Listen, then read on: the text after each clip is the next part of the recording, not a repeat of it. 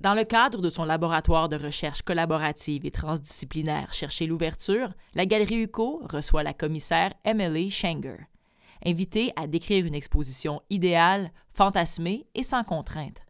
Plutôt que de produire les cinq axes d'exposition comme à son habitude, la Galerie UCO se dote de cinq axes de recherche pour activer son laboratoire et alimenter collectivement un processus de recherche et de création.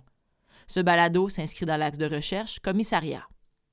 Cette série de balados est produite par la Galerie UCO en partenariat avec Marie-Hélène Frenette-Assad. Ce projet reçoit l'appui financier du Conseil des arts du Canada, du Conseil des arts et des lettres du Québec et de la ville de Gatineau. When tasked to consider the question of what my ideal, fantasized, unconstrained exhibition might be, I realized it wouldn't be an exhibition at all. Perhaps this is because, as a curator, my ideal form has never really been the exhibition per se, though I have certainly made many, over the past two decades, around a hundred in fact. But this is also because I would like to think about the limiting form of exhibition making, to consider how curating can be a way of rebuilding the art institution itself, literally from the ground up. I'm recording this podcast on October 1st, 2021 the year anniversary of my appointment as the director and curator of the Agnes Etherington Art Centre, affectionately known then as the Agnes, located at Queen's University in Kingston, Ontario, where I'm embarking on something akin to this ideal, a project I'm calling Agnes Reimagined. This project is not without its own constraints as I push hard for the radical rethinking of Western art institutional frameworks in a system that derives its purpose from the very thing I'm trying to disavow. Regardless, this constraint is now what I call the enabling condition of change. I'm not sure exactly what compelled me to come to Agnes, to Queens, and to Kingston. It was an intuitive mood more than a logical one, for sure. I mean, for instance, Agnes is a museum with over 17,000 objects, and I'm a contemporary art curator known for commissioning work.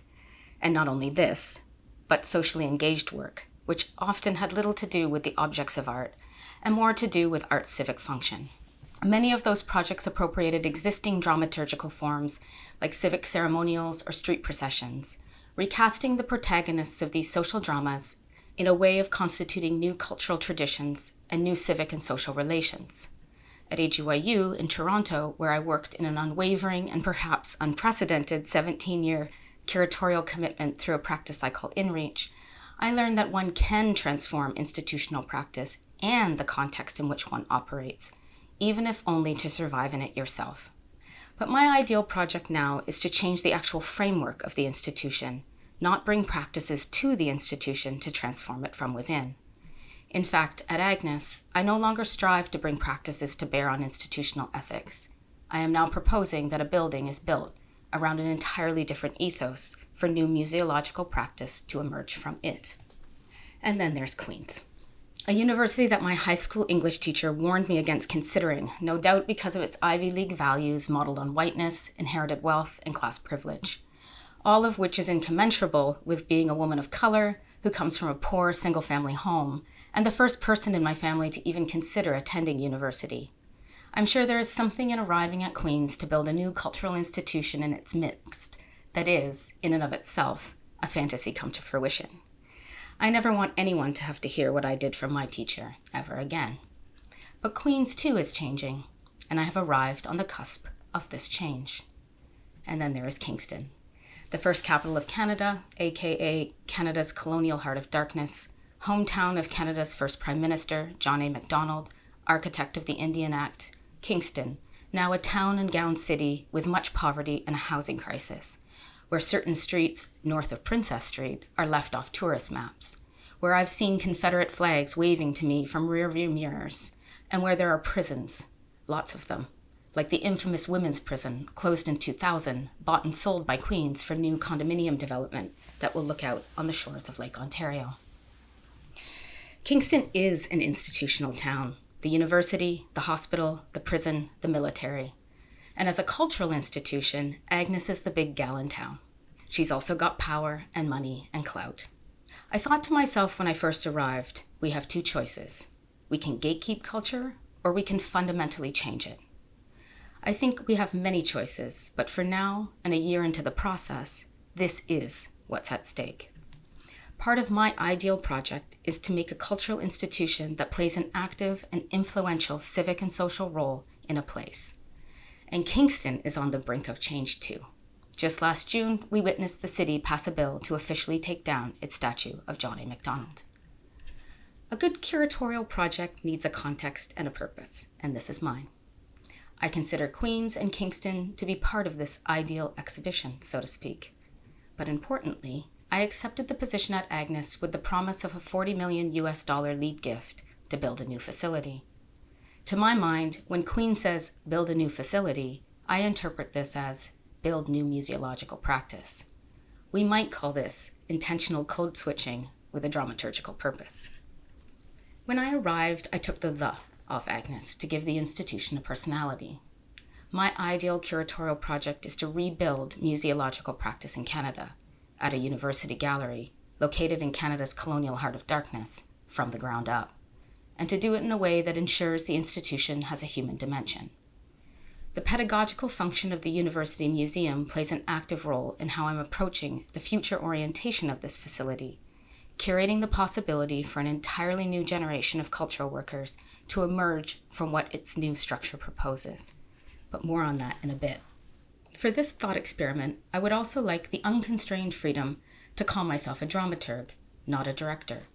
Dramaturgy, not unlike how I consider curating, is a process of finding an appropriate operational format for the subject under investigation. This is about moving the curatorial away from display practices into actions, or nouns into verbs. My subject is the museum, or more generally, museological practice, and I'm interested in establishing a new grammar of possibility in relation to both. In my case, the frame is the architecture, which can change, which must change. Otherwise, we will only ever re inhabit the same old structures through inheritance, not innovation. In its relationship to dramaturgy, curating is, simply put, a relational practice that brings new structures into the world. For my purposes here, the way things are put together is a political matter of curatorial concern. In relation to a kind of architecture poised to establish new cultural futurities not centered upon what has been done in the past or even what the past desires for museums, this political matter pertains to donors as much as it does to space adjacencies. And it also includes the kinds of spaces we've inherited, the funding structures we participate in, and the administrative approach we value as an institution. This is my curatorial set now, so to speak.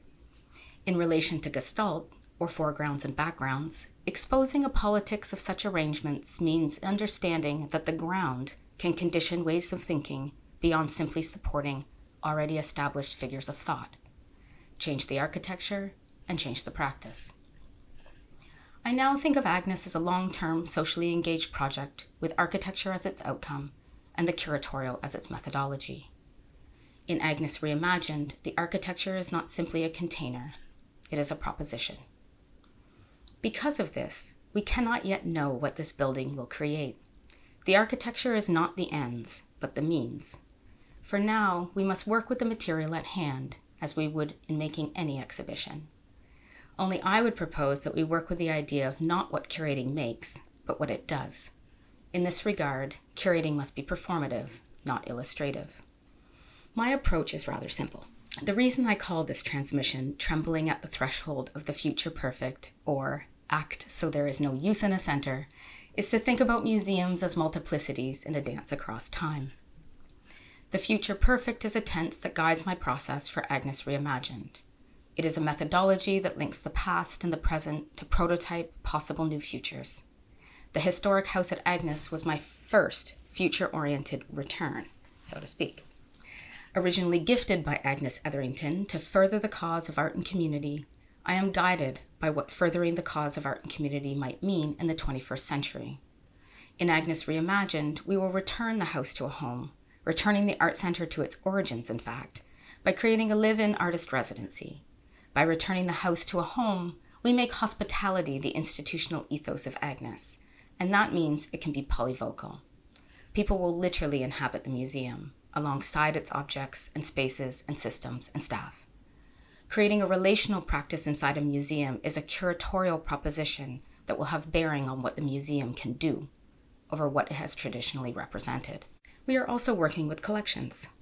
Part of what drew me to Agnes was the fact that it has all the trappings of a museum, but because it's a university gallery, it's nimble enough to change. To my mind, this special circumstance is also a curatorial material that makes transformation possible, the enabling constraints that become assets or agents of change.